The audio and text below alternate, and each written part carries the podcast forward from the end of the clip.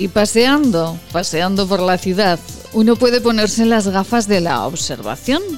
Con ellas, mirar y ver detalles que gustan y otros que no gustan tanto. Da gusto, por ejemplo, ver a más padres mayores con hijos del brazo paseando. Da gusto ver pasear por pasear a ciudadanos que antes probablemente desconocían rincones de su ciudad. Y paseando por la ciudad, también miramos y vemos otros detalles que nos gustan menos. Y no es cuestión de gusto, es cuestión de salud para todos. Por ejemplo, en un parque cualquiera o plaza con bancos, lo pueden ver ustedes un grupo de adolescentes con patino tabla y sin y sin mascarilla. No están haciendo deporte, no. Su manera de interrelacionarse es quitarse la mascarilla, hablarse muy cerquita y darse abrazos y abrazos, como si el mañana no existiese. Seguro ustedes lo han observado también. Ocurre en Huesca, en Jaga, en Sabiñánigo, en Barbastro, en Sariñena, en cualquier población. Y a ello, en algunos casos, unen el botellón. Es un hecho constatado por las denuncias que la Policía Nacional ha interpuesto en las últimas semanas en la provincia de Huesca. Más de 400. Cuando somos jóvenes, tenemos una concepción de la vida pues más rebelde, más arriesgada, de mayor lucha pero en el caso que nos ocupa, la rebeldía, si es por eso, si es tal, no tiene ningún sentido. A esto añademos aquello de ¿quién le pone el cascabel al gato? ¿Quién se atreve a decirles a los jóvenes en grupo, oiga, pónganse ustedes las mascarillas? Pues si no es la policía, casi nadie nos atrevemos. Aquí por un lado, miren, está la salud y por otro, la fuerza de la educación. Es lunes. De ocuparse es la mañana de Huesca. Bienvenidos.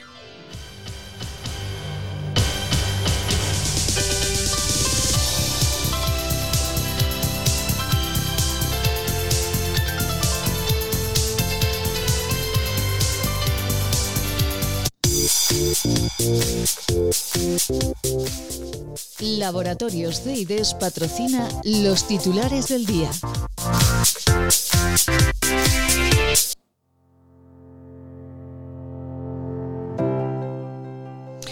25 altas, 16 contagios es la mejor cifra de notificaciones por COVID en la provincia de Huesca en los últimos meses. En Aragón también las cifras son positivas, 130 nuevos casos y 241 altas. Y lo que no es tan bueno son eh, los datos de las infracciones por reuniones sociales. La policía en Huesca ha realizado más de 8.000 denuncias en la provincia por incumplimientos de normas de COVID. Las más comunes, no llevar mascarilla, incumplir el confinamiento perimetral o el toque de queda y por reuniones sociales en locales o peñas, también por botellón o fumar a menos de dos metros. Y la Sociedad eh, Deportiva Huesca empata a uno con el Eibar en un encuentro muy igualado.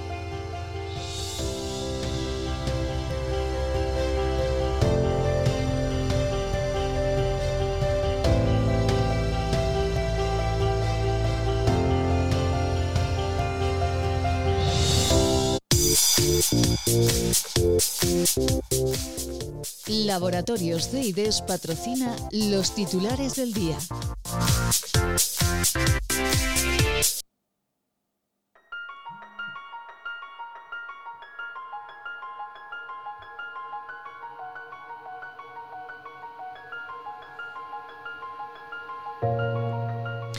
Tenemos 15 graditos de temperatura de media como máxima en la provincia de Huesca y 6 de mínima. Tendremos lluvia. Hay un 6% de probabilidad de lluvia en esta provincia. El viento a 13 kilómetros por hora. Y comenzamos marzo, primer día de marzo, 1 de marzo, lunes. Y esto es lo que dice el refranero: el marzo la veleta ni dos horas está quieta.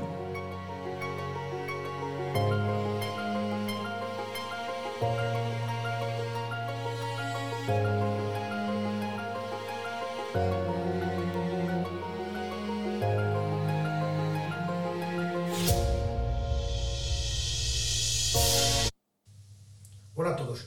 Soy Juan Vidaller, médico del Centro de Salud de Rastro, y estoy aquí para recordaros que una simple reunión familiar puede traerte de regalo 40 días en coma o incluso la muerte. Hola, soy Cristina Lueza, médico del Centro de Salud, tu médico. El hospital se llena de pacientes COVID. Si te accidentas o tienes una enfermedad, no tendrás sitio en la UCI. Hola, soy Carri Badía, enfermera del Centro de Salud desde hace 30 años. Tengo un mensaje para ti. Ya tendremos tiempo de estar con los amigos y con la familia, si esto termina. Depende de ti. Hola, soy Ana Monclus, directora de Enfermería de Atención Primaria del sector de Barbastro. No puede ser que después de siete meses de pandemia estemos igual o peor. Nosotros estamos para ayudarte. ¿Y tú? ¿Tú qué haces para que el centro de salud y el hospital no se colapsen? ¿Tú qué haces para que nuestros mayores no se mueran? ¿Qué haces para que los comercios y la hostelería no tengan que cerrar? Por favor, ayúdanos. Colabora y corta la cadena de contagios.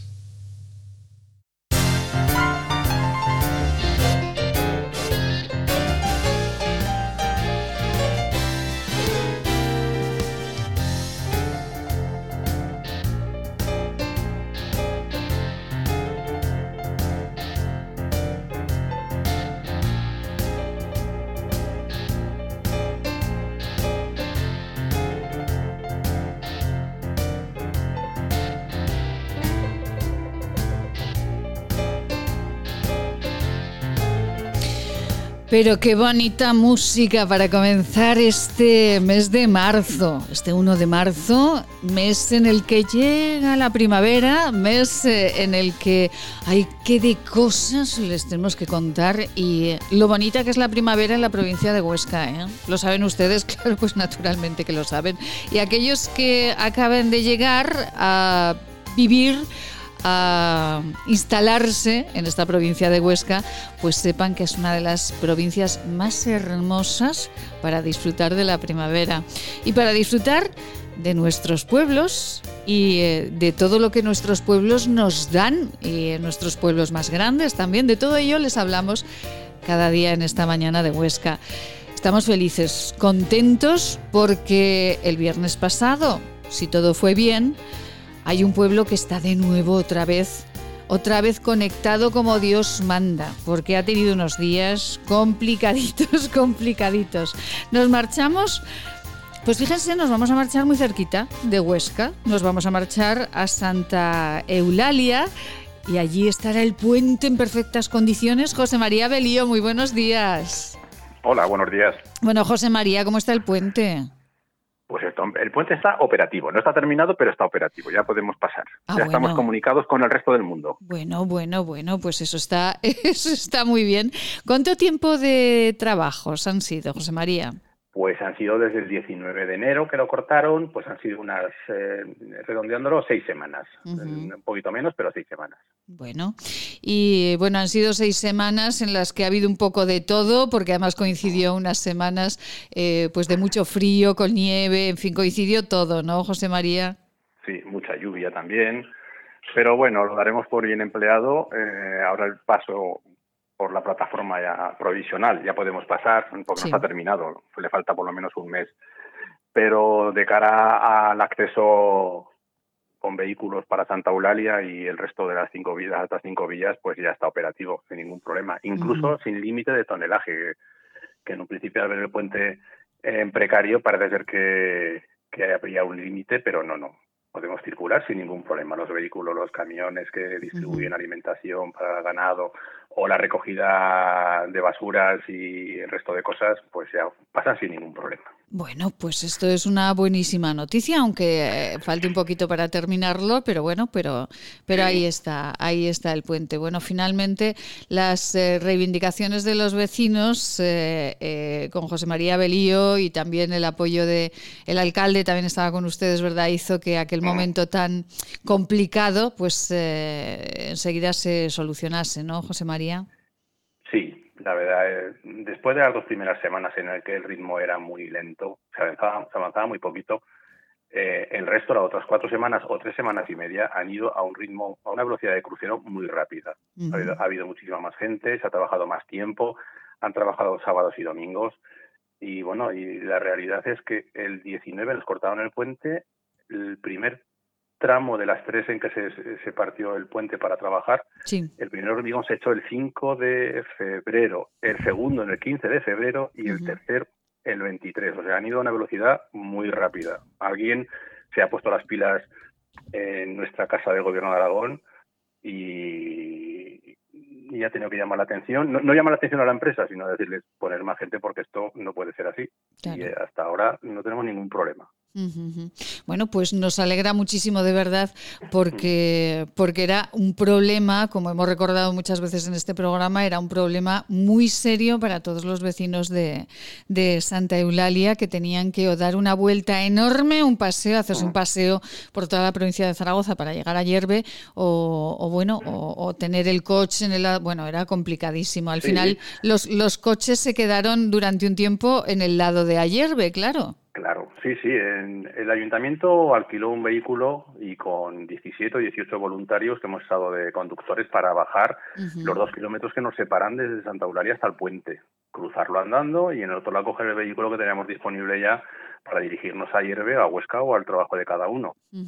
Y a- afortunadamente no ha habido ninguna emergencia. Bueno, sí que hubo una el último miércoles, miércoles se abrió en el puente el, jue- el viernes Sí. la noche de miércoles al jueves hubo que desplazar a una señora a la una de la mañana a- al hospital de Huesca. Pero bueno, se pudo hacer sin ningún problema.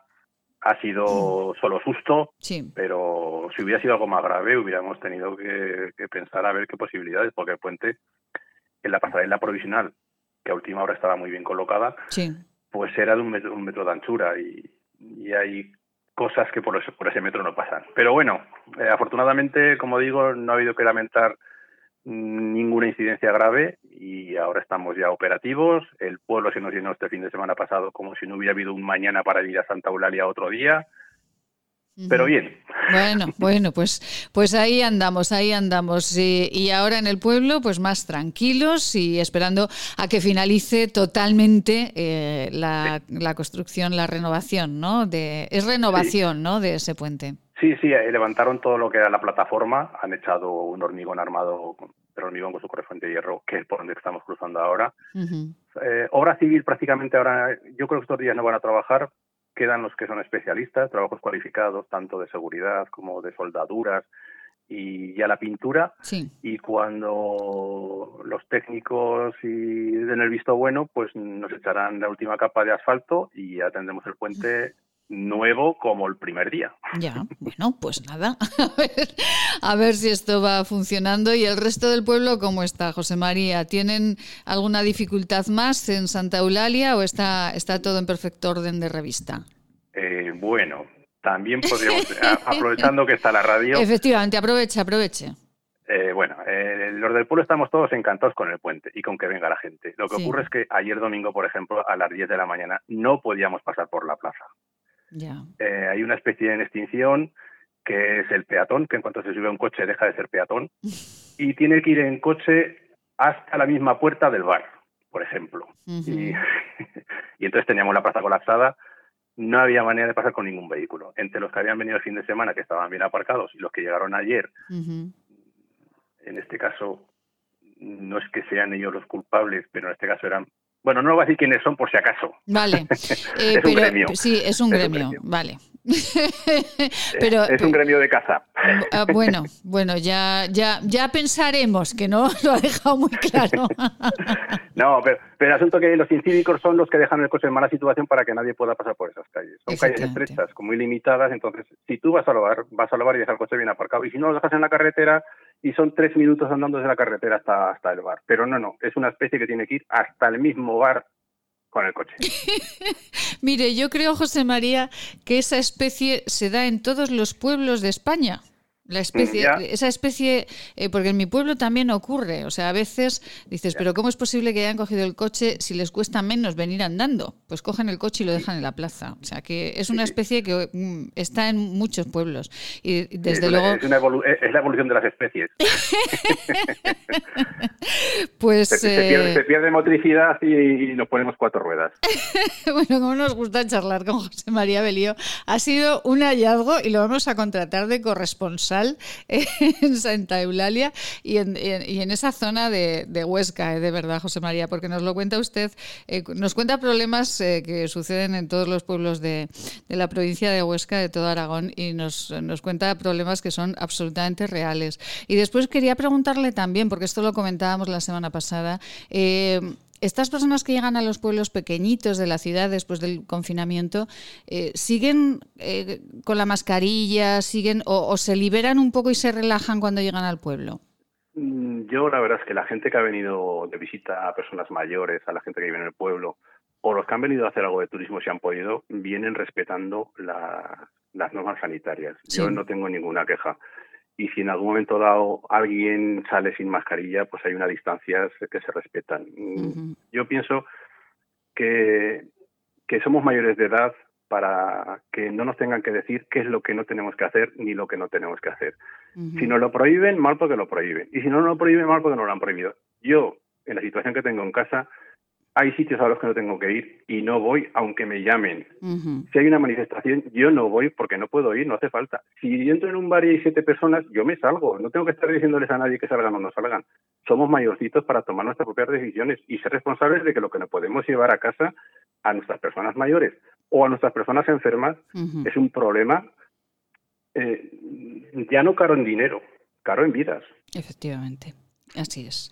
Por eso eh, yo ayer que estuve, estuve paseando, eh, pues eh, en una ciudad cualquiera, vamos a poner, por no, por no decir eh, dónde, pero mm, eh, me dolía muchísimo ver a un grupo, pues había más de, más de 15, habría como unos 20 adolescentes sin mascarilla, dándose unos abrazos, unos apretujones eh, de alegría, y esto me, dolió profundamente, porque además, ¿quién le pone el cascabel al gato? José María, decía yo en el editorial, porque les dices algo y la verdad es que a veces la respuesta es tremenda. Y de ahí, entre otras cosas, las denuncias de la policía durante toda, todos estos meses que en, Huesca, en Huesca han aumentado, por cierto. Ya, pero es que tenemos, no pensamos en, en todas, todo el personal sanitario, médicos, enfermeros que están toreando con, con este problema mm. y parece ser que, que, somos inmunes a, a, esta enfermedad y no. Mm, caes malo, vas al hospital, del 10% de los que caen malos, el 10% va al hospital, perdón, son cifras que me estoy liando con la numeración. De cada, de cada mil, 100 al hospital. De esos 100, 10 a UCI. Y de esos, y, de esos 10, uno muere. Son aproximadamente las cifras. Y parece ser que esta gente joven no, no tiene familia mayor, no tienen personas en casa que puedan estar enfermos, no tienen ninguna persona mayor que esté en una residencia y que haya pasado sin, poder verles durante un año. Es que son, son cosas que, que, ¿por qué no las tienen que estar explicando en la televisión todos los días cuando esto es una cosa que debemos ya meterlo en el ADN? Porque esta enfermedad ha venido así y cuando pase esta vendrá otra parecida. Porque el ser humano es un animal de costumbres y repite la misma piedra siempre. Así es. Pues José María, eh, a ver si eh, entre todos, eh, bueno, a, lo mejor a base de denuncias de la, de la policía al final, pues terminan, terminan haciendo caso. José María Belío, un beso muy grande, muchísimas gracias. ¿Tienen buen día en Santa Eulalia hoy? Muy bueno. Ay, qué gusto. Tienen sol. Es, muy bueno, pero en este tiempo debería ser algo, algo más de frío. Pero bueno, es lo que tenemos. Eh, los almendros, todos los frutales están florecidos, está precioso, la temperatura es agradable, no hace viento. Muy bien. Ay, que nos dan ganas de irnos a Santa Eulalia, pero no podemos, que tenemos que seguir trabajando. José María, un beso muy grande, eh, un besito también a su esposa y eh, muchísimas gracias por atender siempre nuestra llamada. Un beso. Gracias. Feliz Gracias día. a vosotros. Gracias, feliz día. Nos vamos con unos consejitos estupendos, pero qué gusto, de verdad, da viajar por nuestros pueblos con personas tan estupendas como José María Belío, que siempre nos narra la vida, lo que está sucediendo en su pueblo, en Santa Eulalia, que parece que ya pues, ha terminado con eh, los problemas que les daba ese puente que conectaba con Ayerbe. Maite Salvador, Servicios de Comunicación. Hacemos que su publicidad sea una historia de interés. Este anuncio terminará en 20 segundos, pero el hambre de millones de personas no acabará nunca si no nos ayudas. Contágiate de solidaridad para acabar con la mayor pandemia que sufre el planeta, el hambre. Porque hay contagios necesarios que no transmiten ninguna enfermedad y salvan vidas. Ayúdanos. Entra en manosunidas.org y colabora. Plaza Imperial, a solo 15 minutos del centro. Cine, bolera, restaurantes, juegos infantiles, pádel, ocio para todas las edades, en las que volverás a enamorarte de Plaza Imperial. Imagina tenerlo todo para pasártelo en grande. Haz tu planazo en Plaza Imperial. El origen de la belleza está en la naturaleza Elixium by Tour es la primera gama premium de cosmética ecológica certificada con el prestigioso Ecocer Cosmos Organic. Elixium by Tour, cosmética que atrapa la belleza. Si usted desea comer algo, lo nota cuando lo come y pronto lamenta haberlo comido, venga a consultarnos. Podemos ayudarle. Centro de Estudios y Desarrollos Sanitarios, Unidad de Tránsito Digestivo y Salud Intestinal, calle Cervantes 11, Bajos, 976-218-400. Laboratorios CIDES, Clínica y Laboratorio, consulta en Zaragoza en la calle Cervantes 11, en Huesca, Policlínica del Alto Aragón. Pedir cita en el 976-218-400. Hola radioyentes, soy Seila. Os mando mucho ánimo. Hay que pensar que cada día que pasa es un día menos. Todos juntos lo superaremos.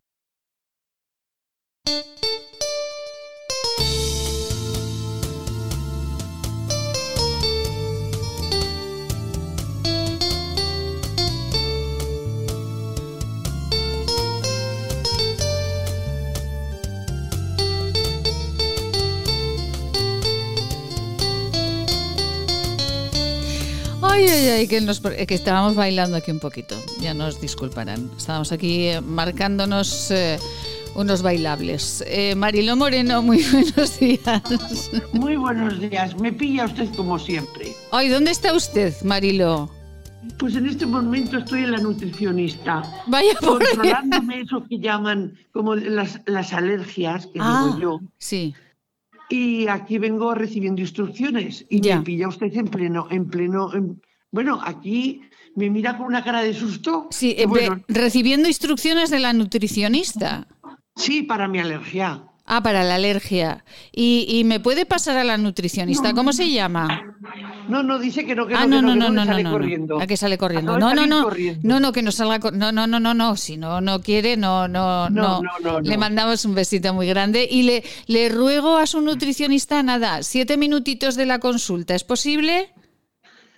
Sí, Sí, sí, sí, venga, es posible, bueno, es es posible. posible. Mari- Pero no, me voy a, no, me voy a sacar fuera porque hay, hay, hay, Hay que hay espe- más gente. Ah, que- Sí, había terminado ya, esto es un no vivir. Ah, esto es un sim. Es que tiene usted una agenda tan complicada, Marilo, que cuando no, cuando no está en Huesca capital, está en Ayerbe y si no está en la nutricionista y, y si no negociando eh, cosas de su ayuntamiento con otro pueblo. Madre mía, madre mía. Bueno, Marilo Moreno, eh, concejal del Ayuntamiento de Las Pedrosas, policía local jubilada y corresponsal de la Sociedad Deportiva Huesca.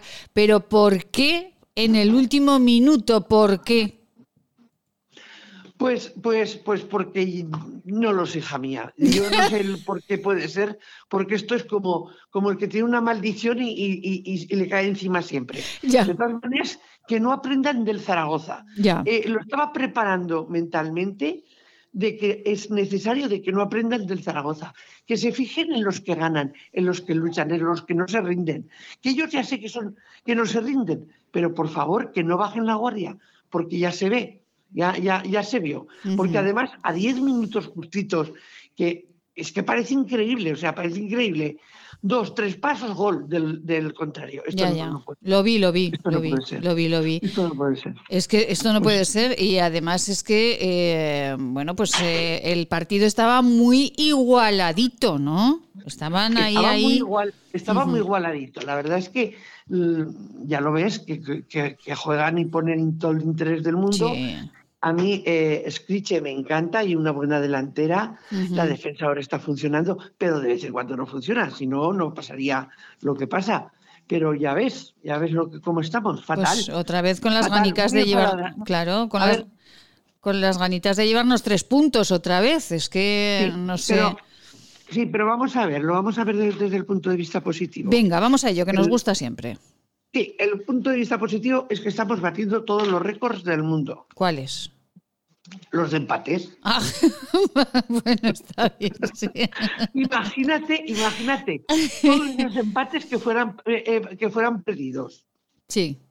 Sería horroroso, estaríamos ya, bueno, en el fondo del mar total, total. Así no nos permitimos el lujo de poder nadar de vez en cuando, o sea, simplemente coger, mm, eh, o sea, cogeremos algo para poder sobrevivir encima, Ya. a coger mm, práctica, poco, ya no poco a poco, porque ahora ya hace falta soltarse la, el, el salvavidas y tirarse a nadar bien. Pero es lo que digo, duro, hay que, hay que, hay que hacer, a ver, milagros no, Ya, porque, porque mm, los milagros no existen. ya. Hay que tener los medios para conseguir la suerte.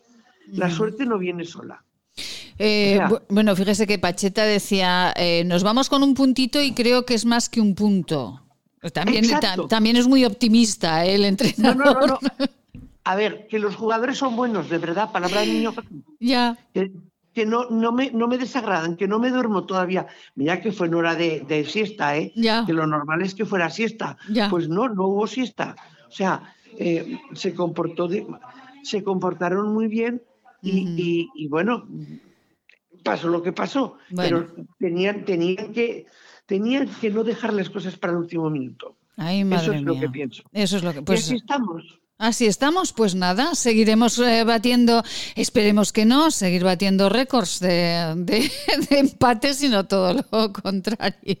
Esto Sí. es un no vivir. Esto es, un, no vivir. esto es un no vivir. Marilo, eh, hasta aquí la crónica de la Sociedad Deportiva Huesca, pero sí que quería preguntarle Vale. algo eh, Sí. como eh, bueno, como profesional, como policía eh, local que ha trabajado muchísimos años. yo en el editorial hoy hablaba de esos jóvenes que mm, pues hacen poquito caso, están dándose eh, abrazos, besos y, eh, y alegrías eh, en cualquier parque, como yo los he visto en Huesca este, este fin de semana. Y, Sí. y claro, la policía después tiene que interponer denuncias o por lo menos Sí. pues iniciar, ¿no? Esto para la policía tiene que ser pues complejo, Pues ¿no? Lamentable, lamentable.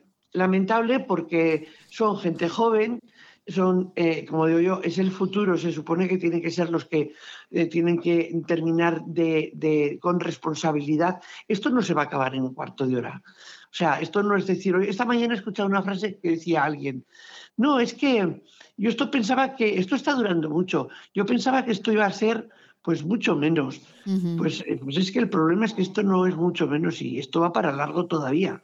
Y, y para largo todavía, a ver, no en tan, en tan altos picos y tantas muertes que ha habido, pero porque yo espero de que, de que eso sí haga, eh, por lo menos los, los más sensibles, los que estamos más, más con más riesgos, Sí. pues tengan más cuidado. Pero es que la gente joven no se da cuenta el peligro que son para los demás y para ellos mismos. Entonces, mm, ahí está lo que... eh, el, el por qué se les sanciona. Y, y se les sanciona... que- ¿Recuerdas el otro día que decía que yo o sancionaba o echaba la bronca? Sí, sí, sí, lo recuerdo perfectamente. una cosa u otra. Pero es que está visto de que, mira, de que todos los medios de comunicación, todas las familias, toda la gente está diciendo, cuidado, cuidado, cuidado, por favor, cuidarnos. Y no escuchan. Entonces dices, bueno, pues ahora sanción. Vale, lo sancionamos. ¿Y ahora qué hacemos? ¿Pagar los padres las sanciones? Pues a lo mejor sí. Quiero decir, algo hay que hacer. Pero yo creo que lo que habrá que hacer, mi opinión, es que tengan que hacer servicios eh, A la comunidad. a la comunidad. Muy bien, porque, sí. Porque, o sea, es que con dinero, sí, los dejamos sin dinero y, y ¿qué pasa? Y sin, y sin salir un domingo. No pasa nada, no pasa nada. A la salida vuelven a salir porque, a ver, todos hemos sido jóvenes, todos hemos cometido eh, cosas que ahora, no- bueno, nos parecería a todos de que qué barbaridad hicimos en aquel momento y no pasó nada.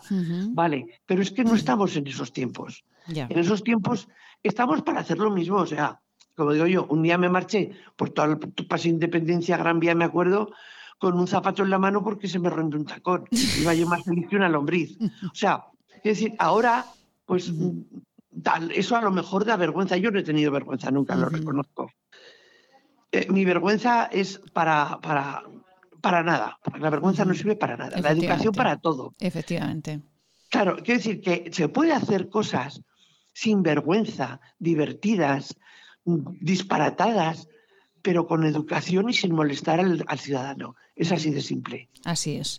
Y eh, Marilo, eh, los, eh, los policías están cumpliendo con, su trabajo, evidentemente, y están pues destapando esas fiestas ilegales que además aquí en Huesca, en la ciudad, parece que se han disparado en las últimas, en las últimas semanas por aquello de que llevamos mucho tiempo y parece que no tienen capacidad de, aguante aquellos que celebran esas, esas fiestas. Y, y, bueno, pues la policía está poniendo, poniendo denuncias. Yo esta mañana decía que, bueno, esta mañana, hace un ratito decía que se han realizado más de 8.000 denuncias en la provincia por incumplimiento de las normas COVID, eh, por no llevar mascarilla, por incumplir el confinamiento perimetral, el toque de queda, por reuniones sociales en locales o peñas y también por botellón o fumar a menos de dos metros.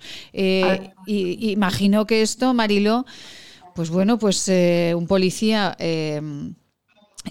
pues, pues bueno, le enseñan a, a, todo, ¿verdad? Y, no... A todo. O sea, es, nosotros estamos, como mm, quiero recordar siempre, para ayudar al ciudadano, para ayudarle. Y pienso que llamándole la atención y sancionándole, se está ayudando al ciudadano. A ver, cuando pones una sanción, o sea, cuando, cuando emites una denuncia, estás defendiendo a los demás ciudadanos no es cuestión de, dispendio de dinero. O sea, lo que comentábamos, hay que poner, si hay que sancionarles y pagarlo fuerte, duro ya la cabeza, pero no es la intención de la policía en primer momento. La intención es ayudar. Y cuando les sancionas y les dices lo que sea a estos niños, porque son niños, aunque tengan 18, 20, 22 años, son niños destalentados. A ver, yo Sí, sí. Eh, em, sí, sí, además, ese, es, el, es, la definición perfecta, niños destalentados. Sí, sí porque no tienen responsabilidad, son unos irresponsables, pero tienen una. una eh, eh, en las personas en este tipo de, generación veo muchas personas que son muy inmaduras por muy mayores que sean. No tienen madurez de pensar, no saben pensar, no saben darse cuenta de la responsabilidad que es vivir en comunidad y, respetar a los demás. Y esto es una cosa así de sencilla. Hay que respetar, es elemental. Haz lo que te dé la gana, vive, diviértete, coge una borrachera sana, que también las hay. y, pero vive, pero respeta a los demás. No cojas un vehículo si te has tomado mm, copas de más, si te fumas un, petardo de esos que fuma la gente por ahí, que lo encuentran tan natural, porque lo siguen encontrando tan natural muchos representantes de los medios de comunicación, que lo ven tan sano y tan normal. y, y, bueno, hace pocos días yo me quejé de mis dolores, lógicamente los tengo, y me dijeron así por todo el morro, me dijeron, pues nada, fúmate un porro, pero tú de qué vas? Qué barbaridad. ¿Tú de qué vas? Qué barbaridad. O sea, lo encuentran tan normal el, el no vivir de una manera normal y sana, que cuesta muy poco, que cuesta nada, simplemente cuesta voluntad de vivir en, eh, compartiendo la vida con los demás. Si tú vas a tu marcha, y bueno, ya saben mi, tema del tiempo, el tiempo el tiempo, que es muy importante, y esto yo lo tengo grabado y, lo, quiero transmitirlo. El tiempo es el dueño de la vida, de la vida y de la muerte. Entonces, en ese intervalo, el tiempo nos regala el derecho a vivir la vida. Bueno, pues entonces, vívela, disfrútala, porque te la están regalando, te la está regalando el tiempo y no vuelves. O y hazlo con respeto hacia, hacia los demás. Exacto. Es que además hay una cosa que si tú el, si tú, eh, el tiempo lo inviertes de forma positiva, el tiempo te lo va a agradecer. Vas a tener un buen trabajo, vas a disfrutar con una buena pareja, vas a conseguir todo lo que quieras, todo lo que quieras con respeto a los demás. Efectivamente. Pues, pero, si, lo haces al contrario, si haces lo que está haciendo esta gente joven, que no aprovecha el tiempo, que no estudia, porque de verdad es vergonzoso ver cómo preguntan mm, mm, cosas simples y resulta simples de educación. De cultura general, De cultura general. Y resulta que te sueltan cada barbaridad o ponen unas caras de, pero este hombre de qué está hablando, por favor, vive, vive, entérate de que estás viviendo, compartiendo una vida. Es así de simple. Oye, estoy muy filosófica, oye. Mire, me iba a reír, me ha entrado las dos con su conclusión. Marilo Moreno, un beso muy grande y muchísimas gracias por la crónica de la Sociedad Deportiva Huesca y por este toque sobre la policía, eh, que como policía local que ha sido, pues conoce perfectamente el trabajo. Marilo, me ha gustado mucho lo de eh, que hagan trabajos para la comunidad, porque así de esa manera va a ser eh, la mejor forma de que se enteren, efectivamente, porque el dinero lo pagarán sus padres y ahí se acaba la historia. Pero si hacen trabajos para la comunidad, desde luego se van a acordar. Un besito muy grande, Marilo. Un abrazo para todos y que se enteren. Que, se enteren. todos juntos en el mismo barco. Es, efectivamente. Un beso muy grande. El Huesca, ¿eh? eh el Huesca que se entere sobre todo y no siga los pasos de otros. Que me invierta el tiempo como tiene que ser, que si no se las verán conmigo. Efectivamente, que irá Marilo y se enterarán. Marilo, un beso muy grande. Feliz día. Igualmente para todos. Gracias. Gracias. Un besito. Adiós. Permítanos darles en forma de infusión para tomar todas las veces al día que necesite una receta que seguro le facilita el logro de la felicidad basada en el equilibrio personal. Esta es nuestra fórmula magistral. Evita los pensamientos negativos. Mantén siempre la sonrisa en tu boca. Evita a las personas que absorben tu energía. Duerme tranquilo. Haz ejercicio, termina el día cansado físicamente y esto te ayudará a olvidar cada noche las preocupaciones que no te dejan dormir tranquilo. No pienses ni hagas nada que apague el brillo de tu mirada. Aleja de tu pensamiento lo que te deja inquietud y pena. Evita dedicar tiempo a lo que no te deja hacer lo que tienes que hacer. Ten siempre tiempo para charlas, encuentros y risas con los amigos y reuniones con la gente que te quiere. Mezclese según arte y añada una cucharada cada vez que uno de los ingredientes esté a punto de acabarse. Es un mensaje patrocinado por el Centro de Estudios y Desarrollos Sanitarios de Zaragoza, Laboratorios CEIDES, calle Cervantes 11 Bajos, teléfono 976 218400. Si quieres, puedes. Solo tienes que escribir La vida en Aragón con Maite Salvador. Nos encontrarás en Spotify, Google Podcast, Evox y iTunes. Si quieres escucharnos a cualquier hora del día, La vida en Aragón con Maite Salvador.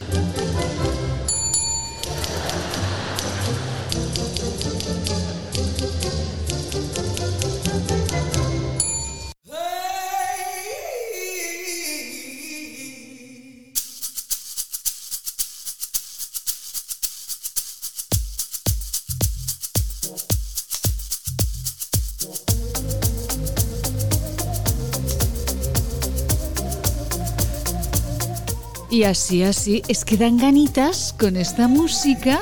En este primer día del mes de marzo, dan ganitas de cogerse un tren y con esta música, pues marchar al son de estos ritmos, marchar, marchar, pues miren, de Huesca, mm, capital, nos podemos marchar pues sí, nos podemos marchar a Canfrán, naturalmente, porque más ya no podemos salir. Pero, por ejemplo, nos podemos ir a, Canfrán. Bueno, saben ustedes que la estación de Tardienta mejorará su accesibilidad. Eh, se van a invertir 3,47 millones de euros. Las obras se ejecutarán en un plazo de 10 meses. Eh, y menos mal, ¿verdad? Porque Ay, hay que arreglar esa, esa estación. El director general de Transportes, eh, Gregorio Viz, eh, trasladado al Ayuntamiento de Tardienta la información proporcionada por ADIF en la que se anunciaba la finalización del proyecto constructivo de accesibilidad en esta estación y el inicio de los trámites para la contratación de la obra. Eh, se lo anunciaba en un comunicado la semana pasada y allí lo que se hará fundamentalmente es eh, realizar obras en el edificio de viajeros, los andenes, los entornos, para mejorar esa accesibilidad a la estación de Tardienta, donde se vendían billetes, se dejaron de vender, se volvieron a vender, madre mía. Bueno, que nosotros queremos viajar en tren esta mañana y queremos viajar hasta, hasta Canfrán. Y qué mejor que viajar hasta Canfrán que con el escritor, investigador y ferroviario Alfonso Marco. Alfonso, muy buenos días. Hola, muy buenos días, qué alegría verte. Bueno, una alegría, Alfonso, eh, de verdad escucharle y, saber, eh, saber cómo, cómo está nuestro escritor y ferroviario favorito, el, el escritor y, y ferroviario que más se está preocupando de todos los trenes aragoneses. Bueno, ¿cuántos libros ya sobre trenes, Alfonso? Algunos, sí, algunos libros y muchos artículos y mucho trabajo y mucha dedicación, eso sí, pero vamos, pues algo que hago se hace a gusto, pues, pues no es un mérito, es, es un, privilegio. Y eh, hablamos con Alfonso Marcos, siempre es buen momento para, para, hacerlo, por sus libros, por sus artículos, por su blog. No se pierdan eh, las entradas en el blog de Alfonso Marco, porque son todas ellas interesantísimas. Aunque en este momento no podamos viajar mucho, Alfonso, pues podamos ir solamente hasta Canfrán, ahí nos tenemos que quedar, no podemos pasar más. Eh, pues siempre leer es una manera, como dice un amigo, leer es una manera de viajar y en los artículos de Alfonso podemos hacerlo. Eh, bueno, nos, nos, vamos a Canfrán en el último, en el último blog. Eh, sí, y a algún otro sitio, pero casi diría que tristemente el protagonista del blog, que son los conocidos Tamagotchis, pues su último reducto es aragonés y dentro de Aragón su última línea, su último recorrido es el que hace actualmente entre Zaragoza, Huesca y Canfrán. ¿Y por qué? que podemos ir con ellos. Podemos ir con los Tamagotchi. ¿Por qué dice que, es eh, el último reducto de los Tamagotchi? Bueno, primero, ¿qué son? Porque hablamos mucho siempre, Alfonso, de los Tamagotchi, pero hay mucha gente que no sabrá por qué se les llama así. Sí, es verdad. Pues son unos trenecitos mm, pequeños, eh, económicos de, de mantener y de explotar y se les llama así porque empezaron a circular en el año 97, hace casi ya un cuarto de siglo. Y en aquel entonces, pues los más mayores, por ejemplo de mi edad, pues se acordarán de que estaban muy de moda aquellos juguetes, los Tamagotchi, que eran una especie de, relojitos pequeños que, se llevaban en la mano o en el bolsillo y que eran muy delicados y había que cuidar mucho, estar alimentando constantemente, bueno, que requerían una, una constante atención. Y estos trenes, pues después de ese cuarto de siglo de historia, han demostrado ser algo parecido. Unos trenes muy delicados, pequeñitos, que requieren constante atención y que por eso pues no han sido demasiado buenos como trenes. Ya, ya, ya. ¿Y por qué se instalaron en esa línea Zaragoza-Huesca-Canfrán? Bueno, desde el año 97 han circulado en toda España, siempre en líneas de, tráfico reducido, de no muchos viajeros, precisamente para abaratar los costes que supone poner un tren en la vía. Entonces, desde el principio, pues, pues siempre la línea de Canfrán ha sido una de ellas, pero también ha habido otras en Aragón, por ejemplo, hasta el otoño del año pasado iban también de Zaragoza a Teruel, ya han dejado de hacerlo. En sus orígenes fueron también a, a Tardienta, a Monzón, a Binéfar, y a otros sitios de Aragón o de Madrid Soria o en Galicia, en Murcia, en fin, por, por toda España. Pero eh, los trenes pues se han ido quedando cada vez más, más desfasados, con más problemas y se han ido retirando de muchos sitios. Y actualmente, pues desde esa relación que he dicho, desde el otoño del año pasado, Zaragoza-Teruel, pues se han quedado únicamente en la, en la línea Zaragoza-Huesca-Canfrán. Ajá. Y bueno, em, esta línea Zaragoza-Huesca-Canfrán, que eh, bueno, pues ahora eh, solamente, bueno, ahora está funcionando, por cierto, Alfonso. Sí, sí, sí. Eh, funcionan. Bueno, hay falta por circular un par de trenes Zaragoza-Huesca sí. por la pandemia, pero vamos, como en otros corredores regionales de Aragón pero los dos servicios que había antes de Zaragoza, Huesca y Canfrán están circulando con normalidad, o sea que se puede utilizar. más vosotros que estáis en la misma provincia, se puede ir de Huesca a Canfrán en tren. Por eso, por eso le he preguntado, o sea, de Huesca a Canfrán sí, que podemos ir en, en, tren, en estos Tamagotchi, que además es una excursión preciosa. O sea, siempre lo comentamos, pero el paisaje que se ve desde este tren, para los que no lo hayan hecho, es para hacerlo el fin de semana, porque el paisaje es espectacular, ¿no, Alfonso?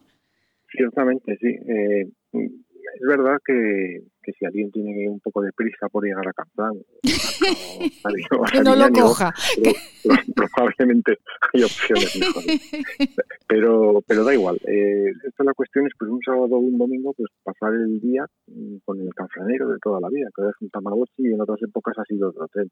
y, por la mañana, tampoco es un madrugón excesivo desde Huesca, y pasar el día en Canfrán, disfrutar de alguna de las maravillosas excursiones que se pueden hacer, pueblo o alrededores, y volver por la tarde y pasar un día estupendo viendo unos paisajes extraordinarios por los que se pagaría mucho dinero en otros países de, todo el mundo. Y aquí pues lo tenemos, como digo alguna vez, es, eh, es una especie de lujo a nuestro alcance. Sí, sí, es verdad. Bueno, yo recuerdo que hay otro tren, un trenecito completamente distinto, muy cerca, además de, la frontera, eh, Artous, ¿puede ser? Sí, sí, sí. Sí, Actus. Actus, eh, que también es un trenecito diferente completamente y bueno, está siempre llenísimo de turistas porque el paisaje que se ve también es espectacular. Pues aprovechemos este Huesca Canfrán, que el paisaje es, bueno, pues, eh, pues igual de maravilloso, ¿no? Sí, sí, sí, es, muy bonito, particularmente a partir de ayer, ya pues, pues, a poco más de media hora de Huesca. Eh, digamos que tiene dos partes principales, una sería esta de Ayerbe hasta Santa María de la Peña, donde están las sierras prepirenaicas, los conocidos mayores de arreglos, y, el valle del río Gallego, que es una verdadera preciosidad, por los colores del río, por los, por los precipicios que, que atraviesa el, tren eh, hasta llegar al, pantano de la Peña, y después ya viene el tramo propiamente de montaña, que es entre Jaca y Canzán, donde el, el tren asciende penosamente rodeado y con el fondo de los Pirineos. Y eso ya pues son palabras mayores en cuanto a paisaje. Efectivamente, son palabras mayores. Pues acérquense a esta entrada. Vamos a recordar cómo se llama el blog de Alfonso Marco. Sí, el blog es Viajando en tren. Ya, simplemente poniendo eso ya enseguida sale en, cualquier buscador y, ahí podrán encontrar es un blog pues de, de, de, viajes, de contenido viajero, pero normalmente con el tren como protagonista. Y ahí pues ahí, ahí ya tiene un par de años de existencia y se pueden encontrar sugerencias viajeras de, toda Europa, pues por ejemplo a, países como San Marino, ciudades como Dresden o las estaciones de París, las estaciones de Londres, o también cosas nacionales como el propio ferrocarril de Cafrán que también sale, o el Escachamatas de Cortés a Borja, o ah, muchas, sugerencias viajeras. Hay el Escachamatas, que tiene un nombre muy gracioso, el Escachamatas. y yo les recomiendo a todos los ostenses que si no lo tienen, se hagan con un libro espectacular. Lo han dicho las personas que han trabajado en las estaciones de tren, o sea, los ferroviarios, los jefes de estación, lo han dicho todos ellos. El Canfrán, Historia de un tren de leyenda, de la editorial 12 Robres, escrito por eh, Alfonso Marco. Da unos detalles extraordinarios, extraordinarios. Alfonso, porque usted dónde nació? Pues yo he nacido en la estación de Canfrán, pero dentro de la estación. Soy uno de esos escasos afortunados, no sé si hay alguno más, pero yo soy uno de ellos y puedo presumir de ello. Efectivamente, porque el padre de Alfonso Marco era el jefe de la estación de Canfrán, ¿no? Sí, sí, eso es. Estaba allí destinado cuando nací y, me tocó nacer en un sitio tan, tan privilegiado y tan especial. Ay, qué bonito. Alfonso, eh, por favor, léanse el libro, El Canfrán, historia de, una, de un tren de leyenda. Dígame. Ah, no, que quería decir una cosa sobre el libro. Es que la verdad es que es una primicia, porque está a punto de salir en los próximos días la cuarta edición. ¡Madre mía! sí, sí, se va, se va a reeditar. Y eso está ahora mismo pues en la imprenta y en los próximos días estará la, cuarta edición del libro, que es un libro de ferrocarril, pues pues, pues, es, sorprendente, ¿no? Llegar a cuatro ediciones. Es que cuatro ediciones con un libro sobre ferrocarril es impresionante. Alfonso Marco, hoy ya nos vamos con los servicios informativos de esta casa, pero volveremos a hablar porque nos encanta hablar del canfranero, del Tamagotchi y de trenes. Alfonso, un beso muy grande. Gracias. Muchísimas gracias, Un beso para ti. Un besazo. Y con esta música, con este tren, nos vamos a los servicios informativos de esta casa. Volvemos.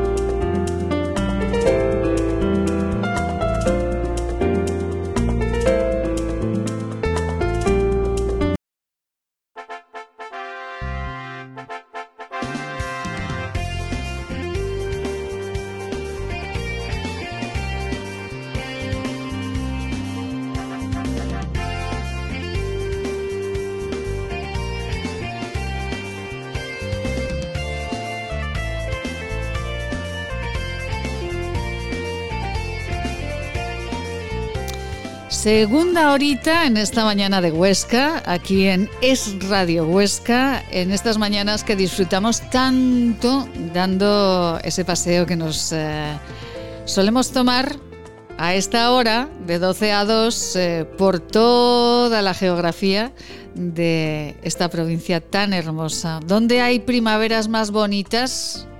¿Dónde? Mayores que en Huesca. La primavera que llegará pues eh, dentro de de poquitas semanas, nada, dos semanitas y ya aquí está la primavera. Felices en esta mañana en el que les hemos eh, comentado, en la que les hemos comentado datos de COVID. Parece que la provincia de Huesca va fenomenal, se están bajando todas las cifras. Y, y, fíjense también, leí esta mañana que hay unos investigadores aragoneses que han desarrollado una protección contra la COVID. Se trata de un viricida y de nanopartículas de plata que se incorporan a las mascarillas. Y esto me recordaba pues eh, este espacio diario con la salud y la belleza que tenemos con Marcela Valoroso, nuestra farmacéutica y creadora de la gama cosmética Elixion, que lleva años, pero años, poniendo en todos sus productos la plata coloidal que es, eh, como ella nos cuenta siempre, un antibiótico que se utiliza mucho en nuestra vecina Francia y que ella pone en todos sus productos para que estemos absolutamente protegidos. Fíjense, o sea, ella, Marcela Valoroso, años poniendo la plata en sus productos y eh, bueno, pues ahora estos investigadores aragoneses también ponen esa plata, esas nanopartículas de plata en las mascarillas para ayudarnos a protegernos un poquito mejor. Bueno, con Marcela Valoroso hablaremos dentro de un ratito, se lo contaremos y que nos vamos a marchar con Marta García Asta, con nuestra abogada de cabecera. La pueden encontrar en la calle Zaragoza, aquí en Huesca, y con ella, pues miren, vamos a hablar de pensión por alimentos. Vamos a hablar de otros gastos de los niños.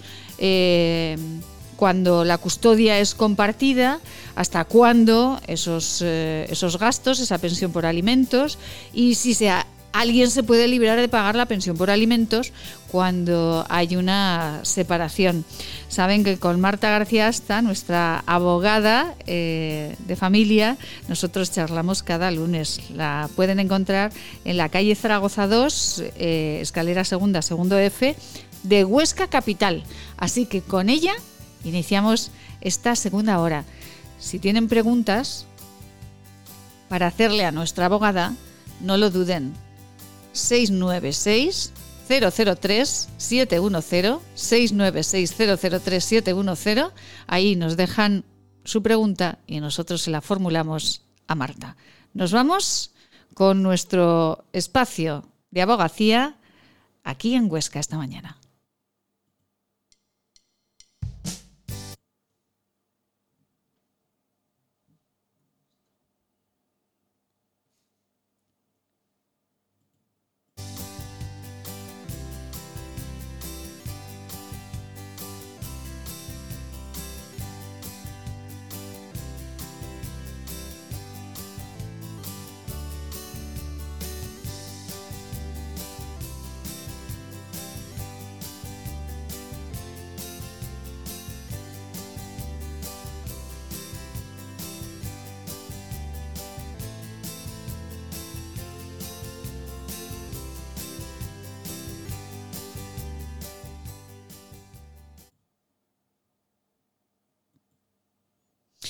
Y con Marta García Asta, nosotros cada lunes hablamos de asuntos eh, absolutamente prácticos y eh, absolutamente del día a día, porque, bueno, no es un momento, como decíamos, bonito, pero es un momento por el que hay familias, hay personas que han tenido que pasar. Marta García Asta, muy buenos días. Hola, buenos días a todos, Maite. Bueno, un placer saludarla una semana más. Igualmente. Y los oyentes además encantados y felices de escuchar a Marta con todas las notas eh, prácticas, prácticas que nos va comentando cada semana. Eh, bueno, recordamos a los oyentes, Marta, que pueden escribirnos y pueden preguntar, ¿no? sí, todo lo que quieran acerca de sus dudas y bueno, pues las resolvemos en, en el programa, claro que sí. Efectivamente, pues eh, ya saben, nosotros eh, tenemos un teléfono 696-003-710, 696-003-710 en todas eh, nuestras redes sociales y además eh, también Marta García está en sus redes sociales, en Instagram, también pueden localizarla, consultar y, y preguntarle, ¿no? Sí, así es cuando quieran, Venga. a través de las redes sociales o de mi correo y demás. Efectivamente, y si no, pues en el teléfono del despacho, pues también Exactamente. en Huesca. Eh, Vamos a recordar la dirección, Marta, en Huesca.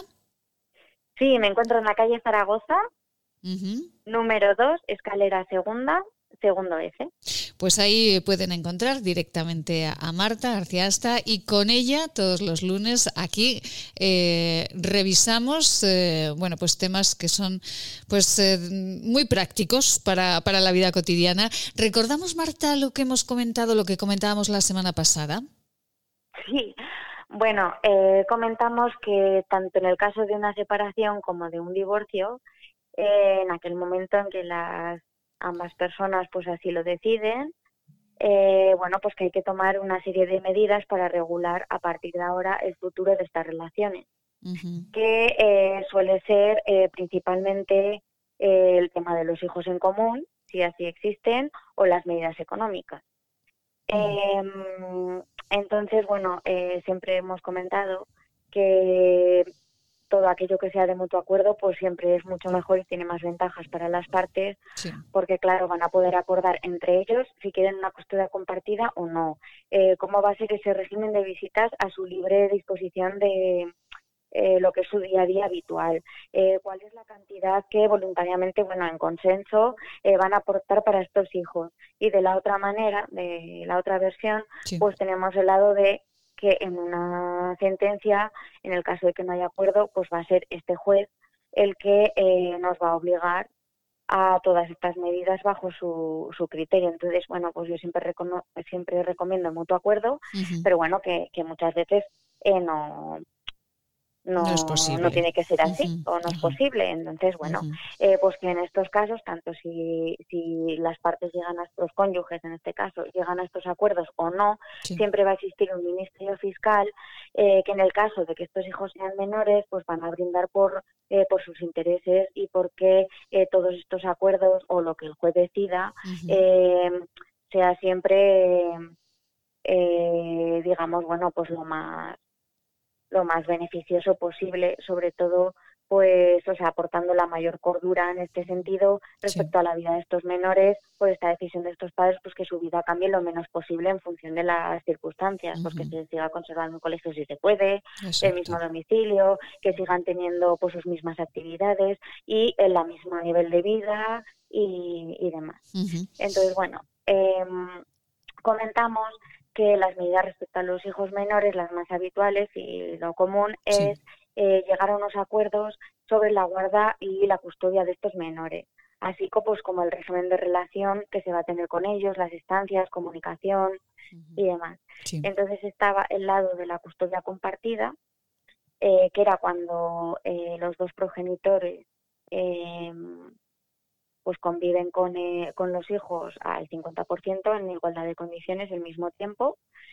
Y eh, el régimen de visitas, eh, que era cuando una de las partes pues tiene la custodia, digamos, y el otro progenitor pues eh, tiene el mismo derecho a eh, tener una comunicación con sus hijos. Entonces, este régimen de visitas, por lo general, porque siempre he dicho que se habla de, de un aspecto general, y luego hay que ver cada, cada caso, pues sería uno o dos días eh, intersemanales y los fines de semana alternos. Entonces, para la custodia compartida también depende, uno, de, de que esto lo acuerden sus- los padres, los, pro- los progenitores, o bien también pues que los dos vivan pues en la misma ciudad o muy cerquita para que esto pueda ser posible. Ujú. Pues eh, esto es lo que comentábamos eh, la semana pasada eh, sobre divorcios. eh, con Marta García está nuestra abogada de cabecera y con ella hoy vamos a hablar de las medidas económicas para los menores, porque hay algo que es común prácticamente en todas las separaciones o divorcios y es la pensión por alimentos. ¿En qué consiste? ¿Qué es la pensión por alimentos, Marta? Bueno, a ver, la pensión por alimentos eh, hace, o sea, mm, esto eh, digamos que es una cantidad que paga eh, el cónyuge que no tiene la guarda y custodia para colaborar, digamos, con los gastos de, los hijos, ¿no? Entonces se suele hacer en igualdad de condiciones o bien mm, pues en función del salario de, cada cónyuge, ¿vale? Se hace un poquito pues también proporcional y demás. Eh, la pensión por alimentos comprende eh, lo que es eh, la vivienda, los gastos de alimentos, los gastos de vestimenta y digamos también pues los gastos de educación y médico. y, y, esto, la pensión por alimentos, por ejemplo, en la, en la custodia compartida, ¿cómo es? En la custodia compartida, como hemos dicho, eh, bueno, pues los ambos progenitores pues comparten el 50% y entonces el del tiempo y el, el hijo tiene pues otros domicilios, está con los dos en, custodia, ¿no? Sí.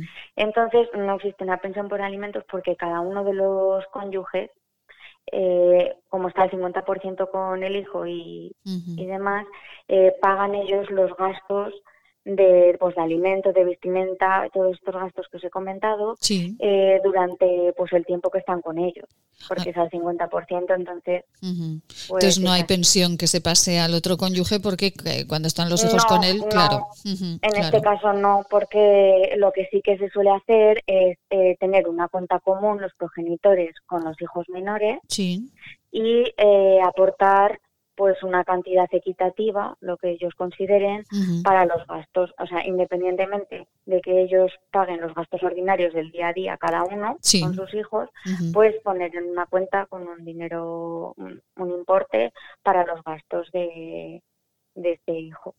Por ejemplo, una, una actividad extraescolar, por ejemplo, pues eh, habría que pagarlo a medias entre los dos, ¿no? Por ejemplo.